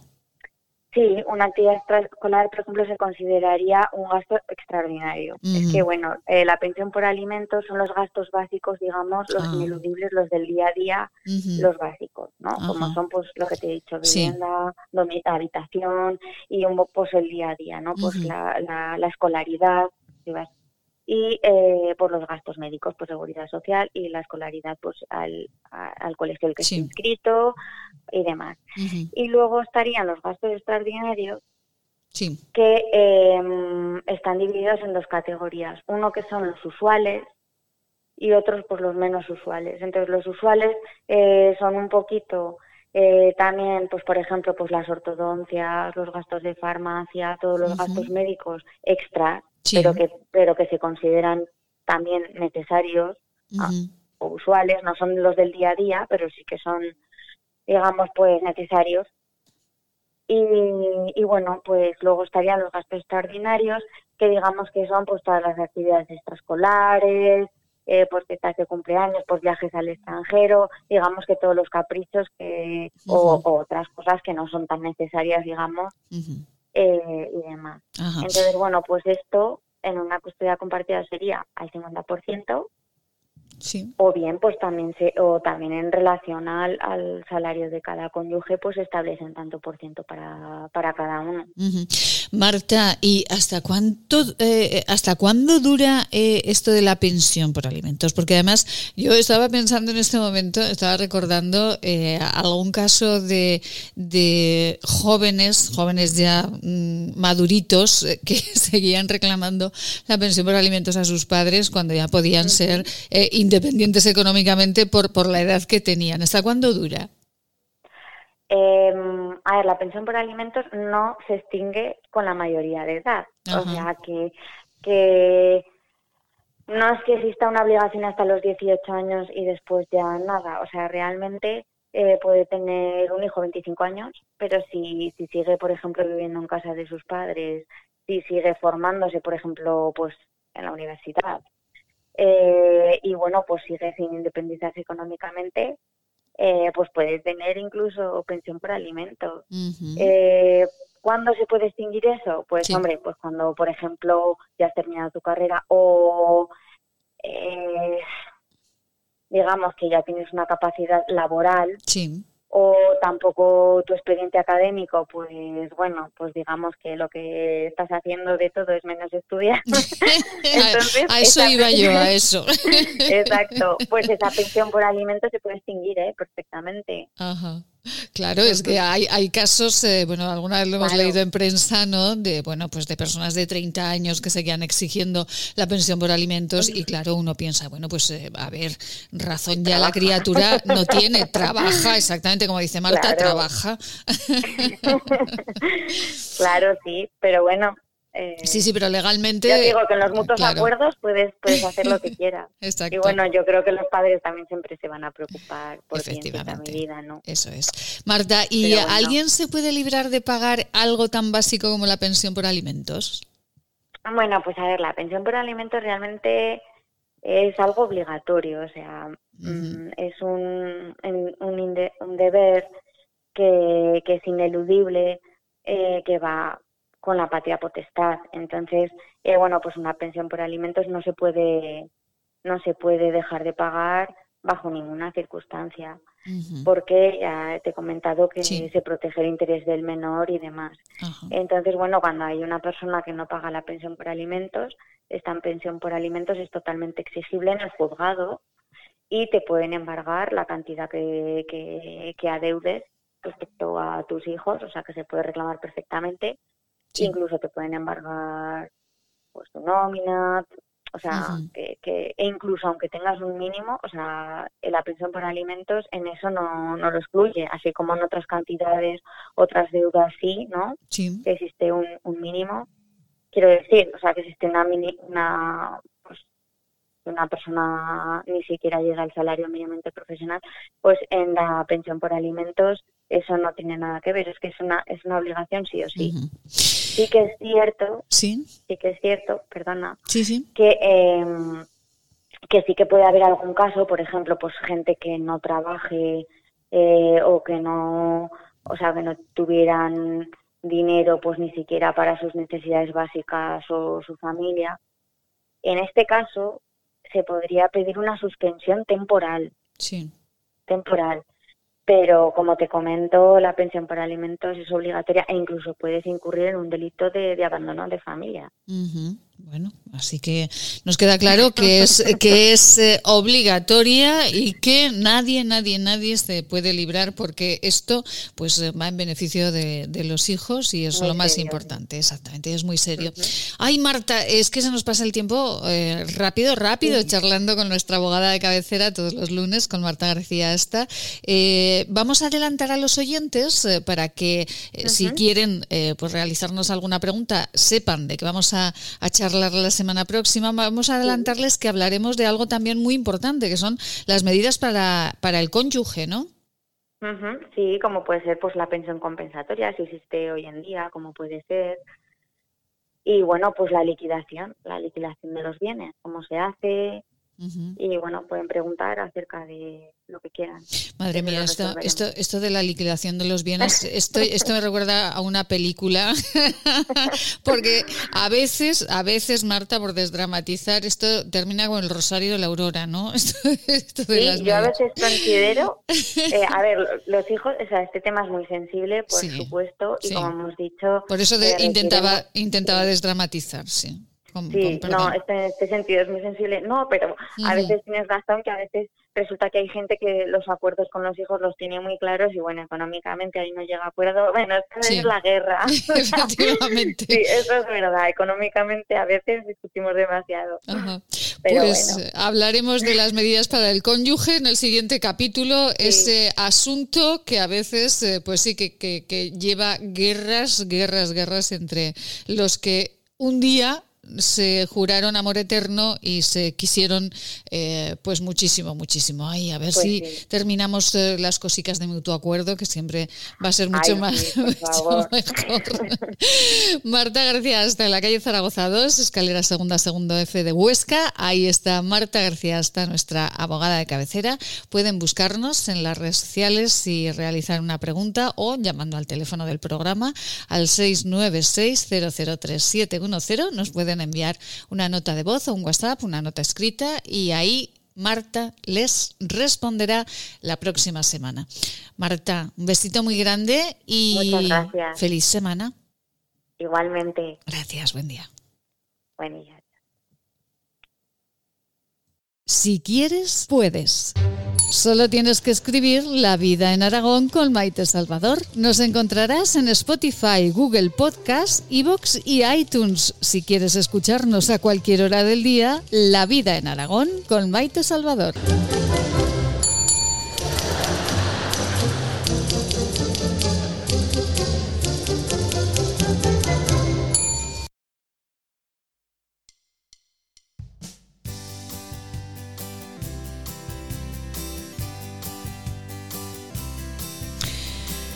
Pues sí, son temas eh, desgraciadamente muy prácticos porque Marta García está nuestra abogada de cabecera. Todos los lunes nos trae esas respuestas a preguntas que pues eh, parejas, eh, familias están haciendo en esos momentos de separación, de divorcio que son pues tan complicados y tan duros. Si tienen alguna pregunta, como saben, nos pueden realizar esa cuestión al 696 003710. Se lo iremos recordando. También en nuestras redes sociales pueden dejar esa pregunta para nuestra abogada de familia, para nuestra abogada de cabecera. La encuentran aquí en eh, Huesca, en la calle Zaragoza 2. Y no en Huesca, sino en Jaca. Nos vamos hasta Jaca en esta mañana porque fíjense que les hemos hablado en nuestra primera hora de darnos un paseíto eh, ya estamos organizando el fin de semana de darnos un paseíto hasta Canfrán, tomando el canfranero, cogiendo ese ten tan maravilloso, esos tamagotchi que están en peligro de extinción. Bueno, pues eh, si no tienen prisa, como nos eh, decía Alfonso Marco, nuestro escritor y ferroviario de, cabecera, si no tienen prisa, cojan el canfranero. Es otra historia, es lento, va despacito y y ven ustedes paisajes preciosos. Y despacito a fuego lento también se hace la buena, buena cocina. Álvaro López, muy buenos días. Hola, ¿qué tal? Buenos días a todos. Álvaro López es profesor e historiador de los institutos Domingo Miral y Pirineos de Jaca y, bueno, un hombre que sabe muchísimo de cocina, de cocina sefardí. ¿No es así, Álvaro? Pues sí, así es.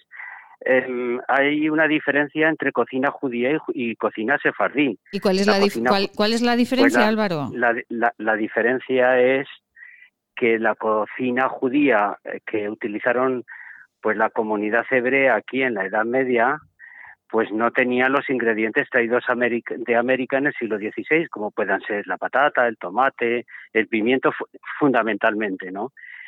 Y la comida sefardí, pues es ya los judíos en sus lugares de origen, tras la expulsión de 1492, que introducen en sus ingredientes todos, todas estas eh, materias primas traídas de América y que lógicamente también añadieron pues formas de cocinar y otros elementos propias locales de esos lugares de destino fundamentalmente ellos fueron pues al norte de África, a Turquía, a Grecia, ya había otros sabores, otros olores, otras especias, y esa es la comida sefardí, que con los años también ha evolucionado, ¿no?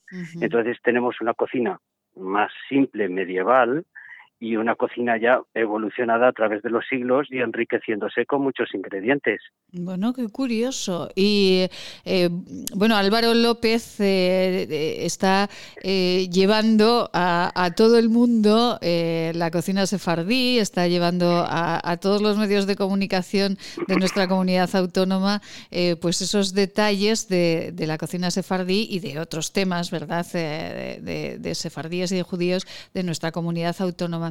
La, cocina sefardí se mantiene ¿eh? en nuestra vida, aunque no lo sepamos, Álvaro.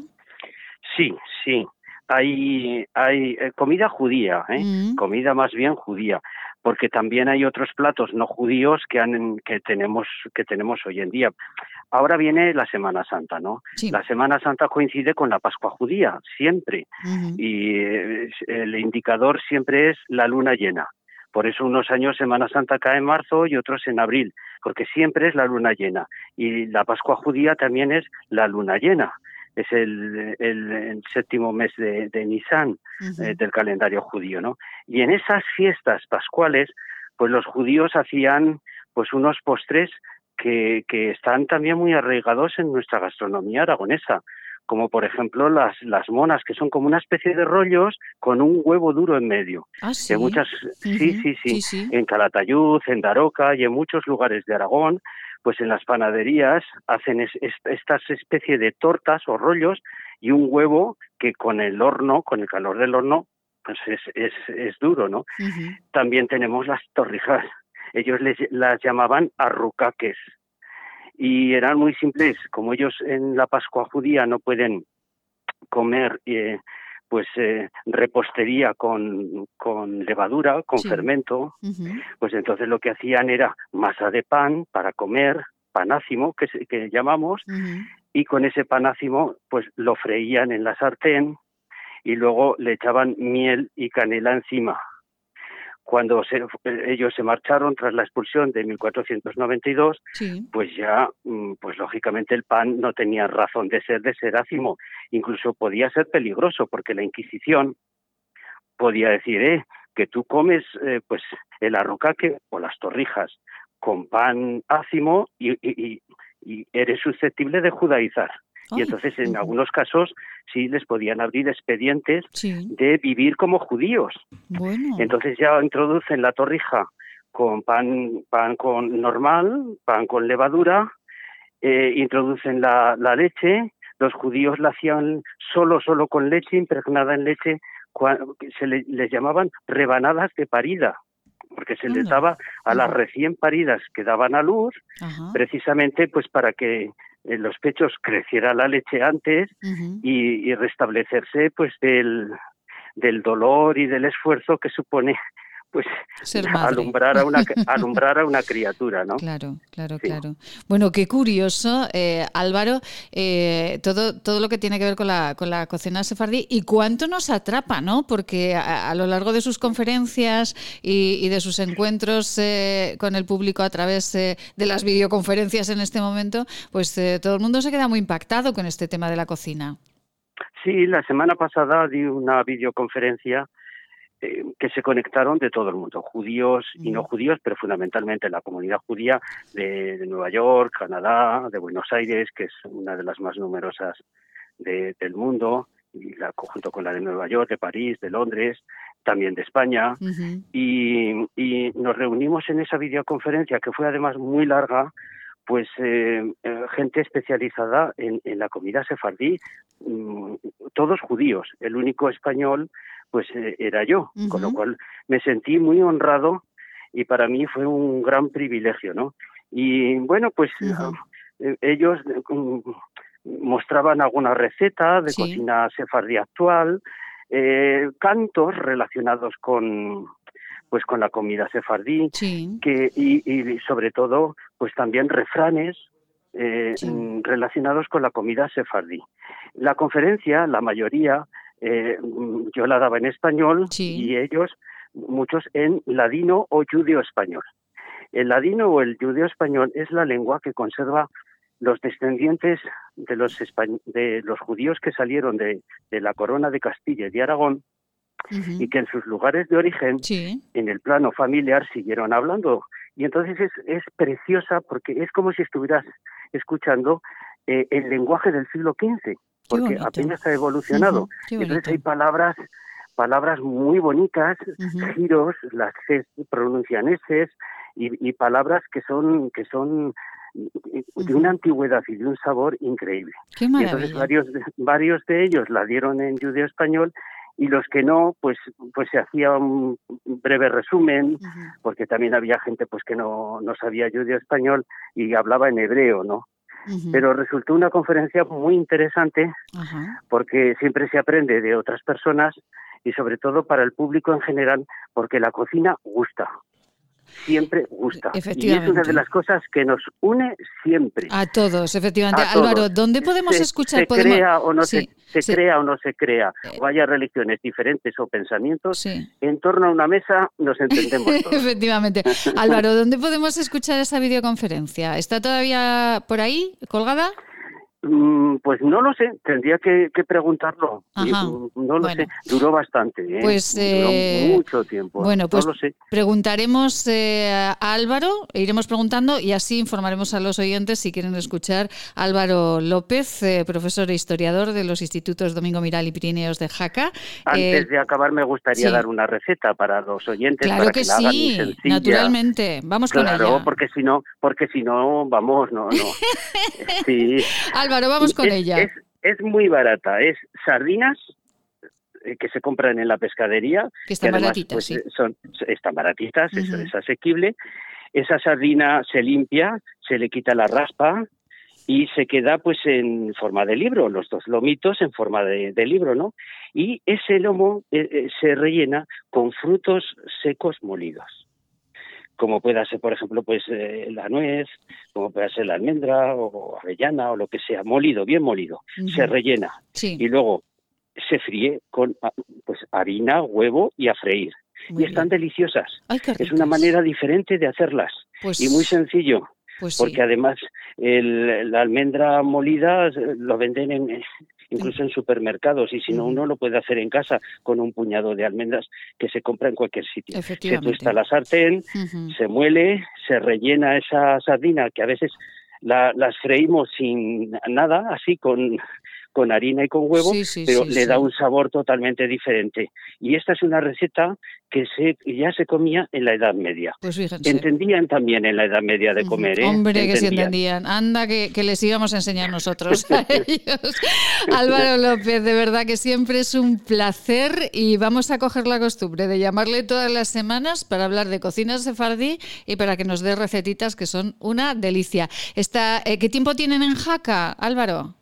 Pues ahora mismo eh, hace sol, pero hay un airecito un poco, un aire un poco frío, porque aún los picos están Candanchú y el, Valle del Aragón está las cumbres nevadas y bueno, pues hará unos 13 o 14 grados. Bueno, pues eh, pues eh, abríguense un poquito y tomen buena comida, que con una buena comida, un buen alimento, todos vamos hacia adelante. Álvaro, un besito muy grande y muchísimas un gracias. Abrazo siempre un placer. A vuestra disposición. Un saludo a todos. Muchísimas gracias, de verdad. Es un placer siempre charlar eh, con eh, profesionales como Álvaro López, profesor historiador en eh, Jaca y un conocedor mundial de la cocina sefardí. Ahí lo tienen, en Jaca. Y les hablábamos de Marcela al inicio de esta segunda hora del programa. Hablamos con nuestra farmacéutica de cabecera. Se lo contamos cada mañana. Vivimos intensamente Aragón. De lunes a viernes, en Es Radio, La Vida en Aragón, con Maite Salvador. ¿Quieres regalar salud y belleza? ¿Agua micelar, ser un jabón de manos, hidrogel, pasta de dientes? Acaricia a las personas que quieres con la cosmética bio creada por la farmacéutica Marcela Valoroso. Encuéntranos en esquinature.net con descuentos especiales hasta final de mes. Y si quieres un regalo diferente de empresa, seguro podemos ayudarte. esquinature.net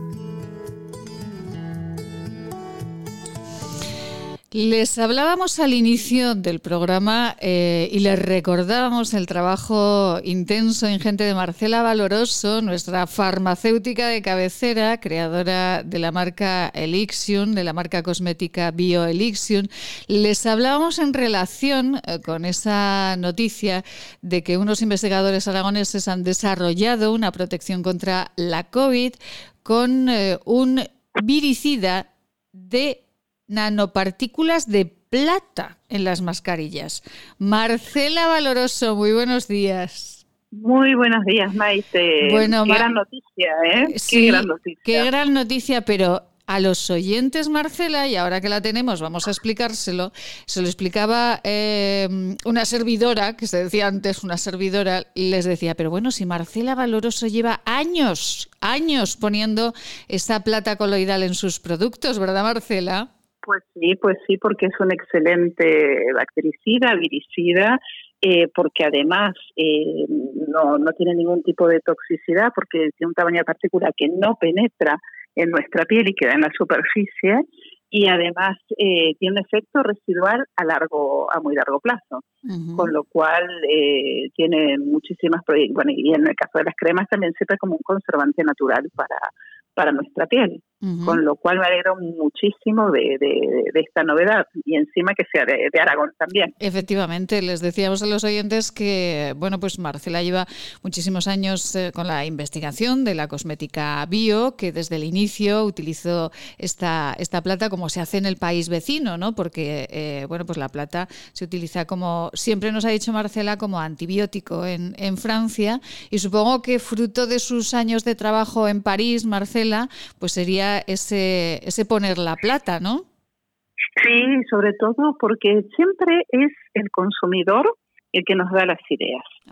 Fíjate que en el caso de, de la plata, eh, yo conocía mucha gente que reemplazaba el tomar el antibiótico por beber plata. o sea, qué extraño es esto, vamos a investigar un poquito más, porque esta gente se está tomando la plata, y la plata colonial, por supuesto, y en Alemania también. Entonces tú dices, y tengo casos de, de, anécdotas de, gente conocida que después se dedicó a, a, vender plata coloidal, pero que ellos personalmente no se podían curar de nada y con la plata lograron tener un efecto curativo y, bueno, eh, de ahí hay gente que toma todos los días la plata, en pequeñas cantidades, por supuesto.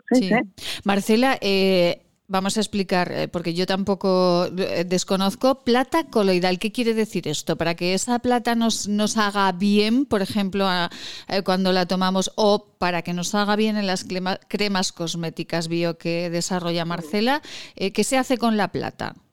Pues mira, para entender lo que es la plata coloidal hay que entender lo que es un coloide. Mm. Primero, y tenemos ejemplos en la naturaleza, como por ejemplo la clara de huevo o, por ejemplo, la gelatina. Son dos, dos coloides. ¿Qué significa eso? Que tienen un estado que se llama tixotrópico, que no es ni sólido ni líquido, pero que si batimos la clara de huevo se transforma en sólido. Y la gelatina lo mismo puede pasar de un estado líquido a un estado sólido. Eso se llama tixotropía, o sea que pueden ah. variar y tiene una viscosidad que no es ni de sólido ni de líquido.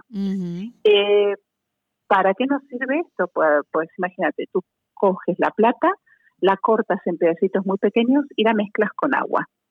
Eso es plata coloidal, plata con agua con un determinado tipo de partícula.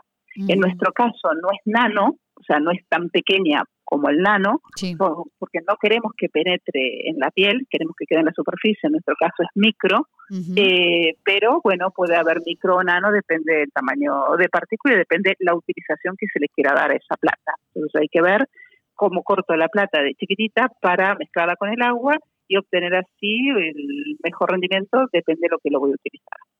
Qué maravilla, qué maravilla. Y, eh, y todo, eh, pues eh, como dice Marcela, escuchando a los consumidores y escuchando lo que, lo que la naturaleza también y lo que los elementos más naturales nos, nos pueden dar. ¿Y todos los productos de la gama cosmética Elixion llevan esta plata coloidal, Marcela?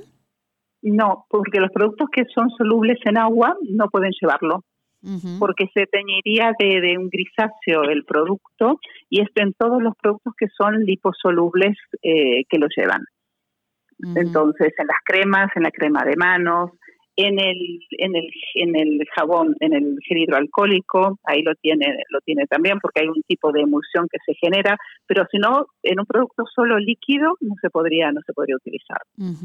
Por eso eh, insistimos tanto en que esa crema de manos maravillosa que además nos quita las manchas, esas manchitas que tenemos eh, cuando vamos cumpliendo años, pues además esa plata se queda en la superficie de la piel y nos protege contra todos eh, los bichillos que nos puedan eh, se puedan acercar a nosotros y también el hidrogel de, de Lixion también lleva esa, esa plata coloidal, que además nos deja las manos.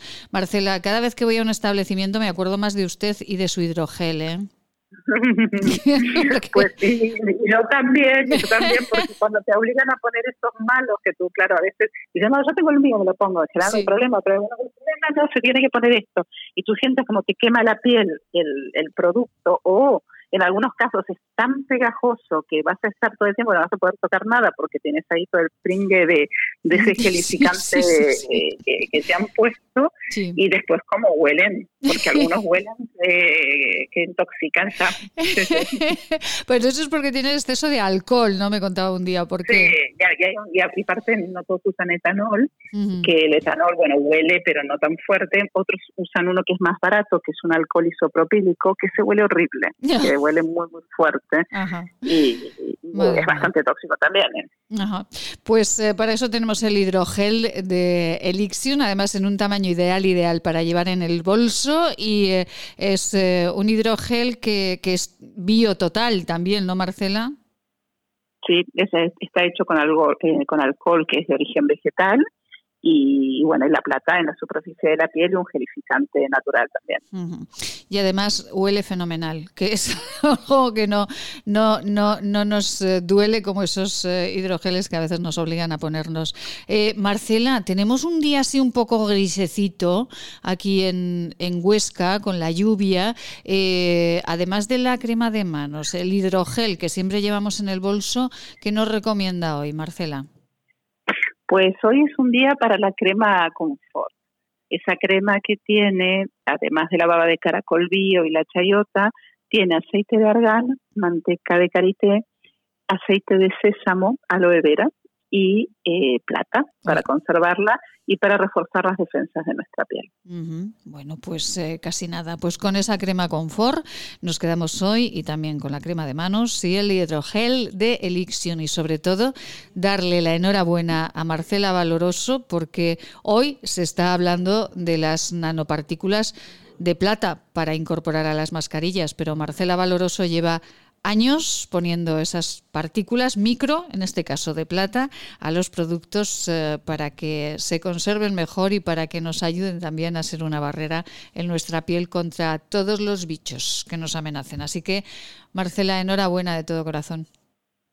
Muchísimas gracias, Maite. Muchas gracias por el apoyo tuyo y de todos los oyentes. Efectivamente, pues muchas gracias por estar con nosotros, acompañándonos, eh, porque sin eh, empresas como la de Marcela, nosotros no podíamos trabajar. Así que muchísimas gracias, de verdad. Ya saben, esquinature.net, con cada kilo, esquinature.net, ahí encontrarán todos los productos de Marcela Valoroso. También pueden preguntar en su farmacia. Marcela, un besito muy grande. Hasta mañana será. Un abrazo muy fuerte. Hasta mañana. Hasta mañana. ¿Quieres regalar salud y belleza? ¿Agua micelar, ser un jabón de manos, hidrogel, pasta de dientes? Acaricia a las personas que quieres con la cosmética bio creada por la farmacéutica Marcela Valoroso. Encuéntranos en esquinature.net con descuentos especiales hasta final de mes. Y si quieres un regalo diferente de empresa, seguro podemos ayudarte. esquinature.net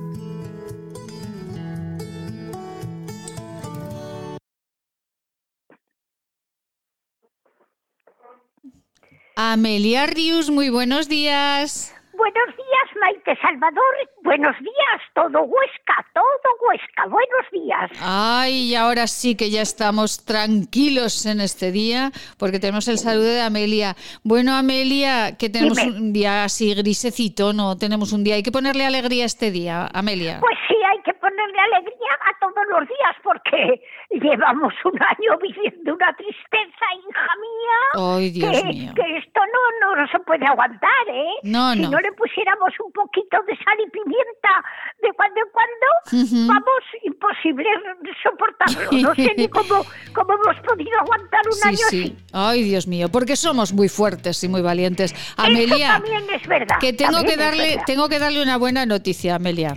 Dime, dime. Sí, sí, con esta sintonía suya sube, sube Eliseo la sintonía. Sí, es una sintonía pero sí, es una sintonía preciosa. Muy rítmica. Muy rítmica, muy rítmica. A mí me recuerda a David el Nomo. sí, igual, igual. Ay, baja, baja, baja, baja, Eliseo, que voy a... Es que ya después de decirle esto al gestor de contenidos ya no quiero dejarme hablar, pero en fin. Eh, Amelia, que le tengo que dar una buenísima noticia. Me parece estupendo porque hay tan poquitas buenas noticias en estos tiempos Sí, no, no, que pues una buena noticia Sí. se recibe con los brazos abiertos. Pues hija mire, mía. si usted ya era la reina de las mañanas eh, de Huesca, le voy a decir también que usted es la reina de los podcasts en nuestras redes sociales. ¿Qué le parece? Ah, pues sabes qué pasa, que yo como ese terreno no lo entiendo mucho, pues me parece estupendo, porque oye, debe ser una cosa buena cuando tú dices que es una buena noticia, Sí. es que es una noticia Pero- importantísima, Am- a- importantísima. sí, Amelia, Así ¿sabe lo- que me llega al corazón. Ya, ya sé que no me está queriendo dejar hablar porque sabe que le voy a preguntar lo que es un podcast. ¿Sabe lo que es un podcast, Amelia? ¿Un podcast? Pues la verdad, no lo sé, hija mía. Yo de informática, electrónica, telefonía y todas esas cosas no entiendo ni un pun. Nada. nada. Pero vamos a ver, cuéntenos, cuéntenos, porque esto es muy divertido y a los oyentes les va a encantar. Eh, esto lo he hecho para hilvanar con el tema de cuando usted comenzó a navegar por Internet. ¿Qué le pasaba cuando navegaba por Internet, Amelia? Ah, pues a mí, ¿sabes qué me pasaba? Que me entusiasmaba. Sí. Me entusiasmaba. Y me empezaba a mirar en el Google, porque yo lo único que entendí de Internet es aquello del Google. Oye, y, y buscaba todas las personas de mis antepasados Sí. y todas las personas que yo conocía así importantes. Y allí me salía todo, oye. Sí. Y me pasaba horas y horas con aquello. Y no comía, pues, no es- comía como el Quijote. No comía ni dormía mirando Nada, Internet. nada, no vivía, solo vivía para estar pendiente del Google. Y le dije a mi hijo, mi hijo ya me iba a poner aquí un ordenador y Sí. una mesa y todo, Sí. todo porque eso lo hacía yo eh, en donde aprendía, donde en el Sí. centro de mayores donde yo iba. Y entonces le dije a mi hijo, mira hijo mío, no te molestes, no me prepares nada de, de, de ordenadores, ni de internet, ni de Google, ni, ni de historias chinas, oye, porque me meto yo en el Google ese, hijo mío, y dejo el teatro, dejo el cine, no estudio, no me preparo, voy a la radio sin una base, sin un conocimiento de nada, más que lo que lo que lo que voy a investigar al Sí. Google. Oye, así que en vista de lo cual Sí. le dije, no, no, no, no, no quiero nada. Y, y- y ya pues suspendimos todo el montaje que tenía yo aquí preparado, una parilla en la casa Sí, para sí. poner un mostrador y todo con, lo que hacía falta, claro. Ay, Dios mío de mi vida, que, que, que, que casi termina usted como el Quijote, loca, loca, sin Pues dormir. sí, Ay, es Dios que me bebía, es que aquello me absorbía. Ay, me ay, pasaba horas, Sí, horas sí. investigando. Es que era tan maravilloso Ya. porque allí lo saben todo. Sí, Oye, Google lo saben todos. Preguntes lo que preguntes, Lo te saben. contestan. Ay, te Dios mío. Pero a todo, a todo, a Sí, todo, sí. a todo. Ay, Dios mío. Bueno, pero Conocen también a hay... todo el mundo, Ah, conocen a todo el mundo. Y Sí. es que allí no, no hay secretos, ¿eh? Bueno. En eso del, del internet y del Google y del ordenador no hay secretos. Pero escuche, Todo eh, lo dicen así por la buena. Sí, escu- Oye, así escúchame. que yo, yo le dije a mi hijo, no, no, no, no, que esto para mí es demasiado. Tengo la cabeza loca. Oye, no, no, de ninguna manera. Soy, yo sigo mi marcha, Sí, mi sí. teatro, mi cine, su todo. mis anuncios, mi- Amelita, Amelita, mi escuch- radio. sí, escúcheme, Dime, dime. escúcheme, escúcheme, que, que también hay noticias falsas ¿eh? en el Google. Ah, yo lo que preguntaba me parecía que todo me decían la verdad, Ah, porque bueno. como como eran cosas que yo conocía, ya personajes, Sí. eh, antepasados míos, Ya, pues ya, fíjate, ya. pues pues ya tenía yo antecedentes de todos ellos. Hoy, fíjese A que mí- estaba usted en el Google ya. Que me, Sí, que sí. me decían la verdad. Ahora a lo mejor alguna vez dirían, va, a esta vieja la vamos a engañar hoy. porque está que no buena, tiene nada que ver. está buena". No tiene que, Amelia, que, que no tiene nada que ver, que, que- que nos queda poquito tiempo, mañana le daré más minutos. Pero, eh, Amelia, dígales a los oyentes con quién se hizo usted el primer selfie de su vida. El primer selfie de mi vida. Sí, ¿no lo recuerda? Ay, no me acuerdo, Maite, he hecho tantas cosas. Con un político, con un político aragonés. Ah, sí, con el con, ay, con el alcalde, con el alcalde, claro. Claro. Con, Con, don Jorge, sí, sí. con don Jorge se hizo usted, claro, con don Jorge Claro. Azcón, sí. Hombre, salimos en una revista del PP, ya lo creo. Entonces, entonces aún era alcalde. Entonces aún era un, Efectivamente. Ay, era ay. un personaje del bebé. Bueno, aunque Hombre, estamos, más contenta aunque estamos, sí, yo. sí, aunque Nos estamos, más amigos que para qué. eh, aunque estamos en Huesca, pero bueno, hay que decir que Amelia todavía no se ha hecho un selfie con el alcalde de Huesca porque no ha podido venir a Huesca, pero en cuanto venga seguro que se lo hace. Pero el primer selfie de Sí, su pero- vida se lo hizo con el señor Azcón, efectivamente. Pero oye, a la anterior alcaldesa de Huesca le di yo un premio en el teatro principal en un festival que hubo. Yo fui la que le entregué el premio a la alcaldesa de Huesca. Ah, pues entonces ya lo tenemos. Amelia, eso lo contamos mañana. Bueno, que volvemos mañana. Sean Vale, felices. Amelia, hasta cuando quieras, mañana. Cuando quieras. Hasta mañana.